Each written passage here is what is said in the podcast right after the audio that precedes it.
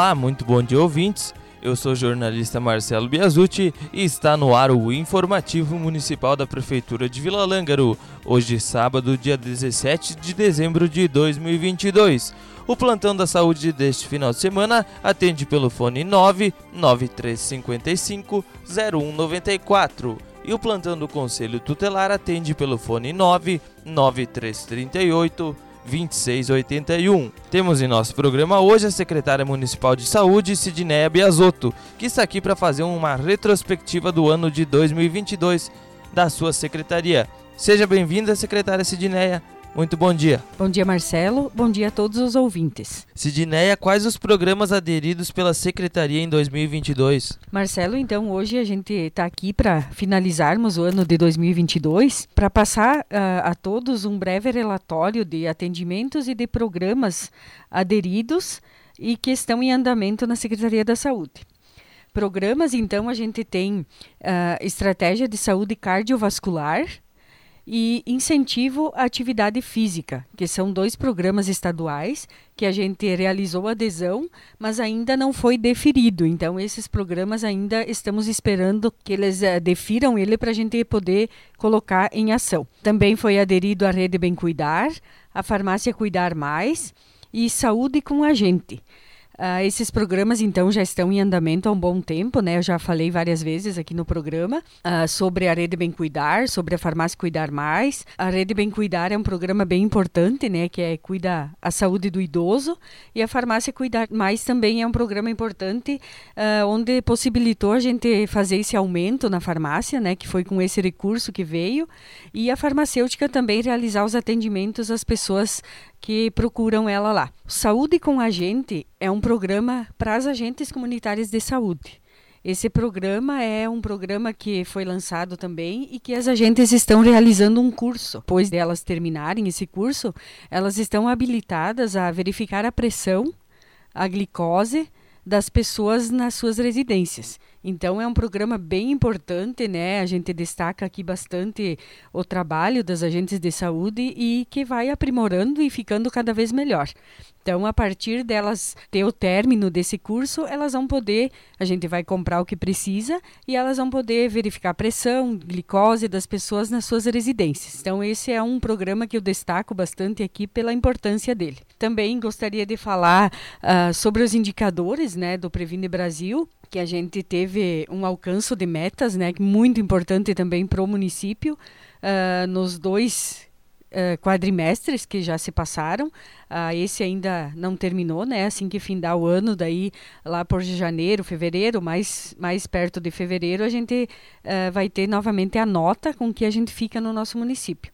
Isso faz com que os recursos não sejam cortados, que a gente mantenha esse trabalho, esse bom trabalho em, em andamento e garante também os recursos para a gente poder dar continuidade a tudo isso. Também temos né, as PICs, feita pela Jaqueline, né, farmacêutica. Uh, também é um, é um resultado bom, né, que deu, assim, a gente vê pelo relato das pessoas que, que fazem, né, que fazem o tratamento, que dá um bom resultado. Então, também tem isso para ajudar ainda mais nas, dentro da Secretaria da Saúde. Sidneia, quantos atendimentos foram realizados até o momento nas unidades de saúde? Então, aqui, até a data do dia de, de semana passada, que eu tirei esse relatório, a gente tem, uh, na parte do odonto, 1.900 atendimentos. Uh, enfermeiros, isso pega as não as técnicas de enfermagem, somente as enfermeiras, é 4.490. Uh, farmacêutico, 172.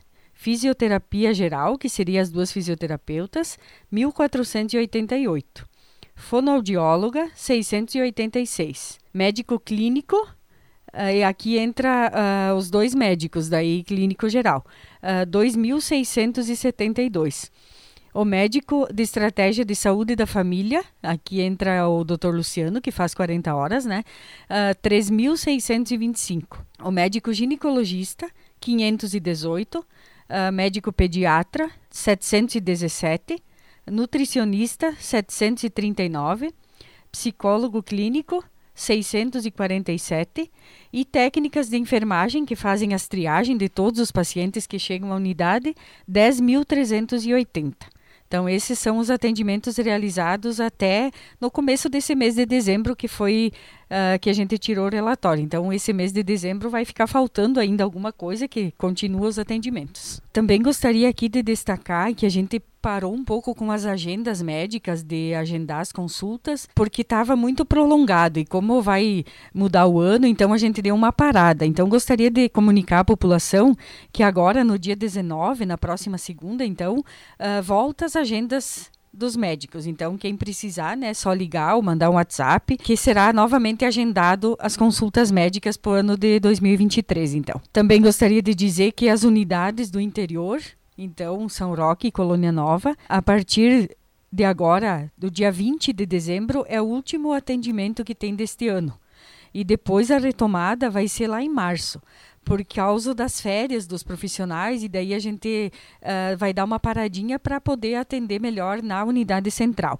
Então, daí em março a gente retorna com os agendamentos e os atendimentos nas unidades do interior. Então, também gostaria de falar um pouquinho das campanhas, né, realizadas nesse ano, que foi bem importante também ali na Feira de Saúde, na Semana do Município, né, a campanha do Hospital de Olhos que a gente teve, a campanha do Outubro Rosa também, Novembro Azul, teve uma boa participação, né? Isso é bem importante para a secretaria que promove essas campanhas, pois a gente quer passar, né, para as pessoas o quanto importante é o cuidado com a saúde. Então, uh, bem importante essas campanhas que a gente faz.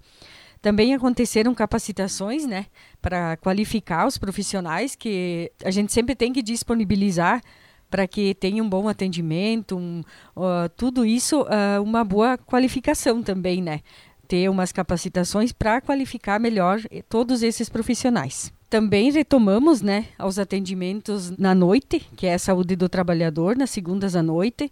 Então foi retomado depois do Covid, né, durante a pandemia do Covid, não tinha mais atendimentos à noite. Então foi retomado nas segundas à noite, cada 15 dias, então das, das 17h30 às 21h30. Isso é por agendamento. Também gostaria aqui falar, já que entrei no assunto do Covid, sobre o aumento então que vem surgindo, né, novamente do Covid. Então pedir para as pessoas novamente um pouco de cautela, de cuidado, as aglomerações em lugar fechado, né? A gente voltou com o uso de máscara dentro da unidade de saúde. As pessoas também que vêm até lá, elas têm que usar lá dentro, né? Uh, para prevenir, para não ter novamente um, um surto grande, né? De, de pessoas contaminadas. Então, a gente pede né, que as pessoas entendam, mas essa vez vamos ter que passar por esses cuidados novamente. Também falar sobre as vacinas um pouco, né? Que elas continuam aí. Tem as vacinas, quem ainda não tem o seu, o seu esquema vacinal completo, pode procurar, né?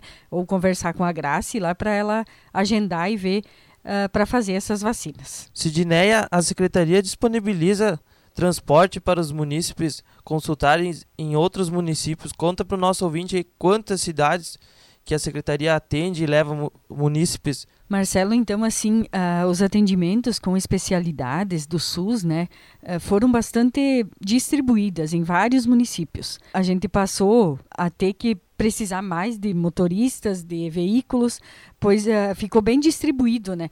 A gente tem oito, nove cidades que está sendo agendado consultas ou exames, então a gente precisa levar a pessoa para realizar essas consultas. Então, fica bastante corrido né, para a secretaria. A gente pede que a população às vezes entenda que nem sempre a gente tem um carro para levar uma ou duas pessoas. Às vezes a gente entende que elas precisam ir só elas com um carro, mas a gente pede a compreensão de todos, né? Que por esse fato, e a gente está com menos motorista também, temos dois motoristas afastados por motivo de saúde, a gente também está bastante corrido para esses que estão trabalhando, né?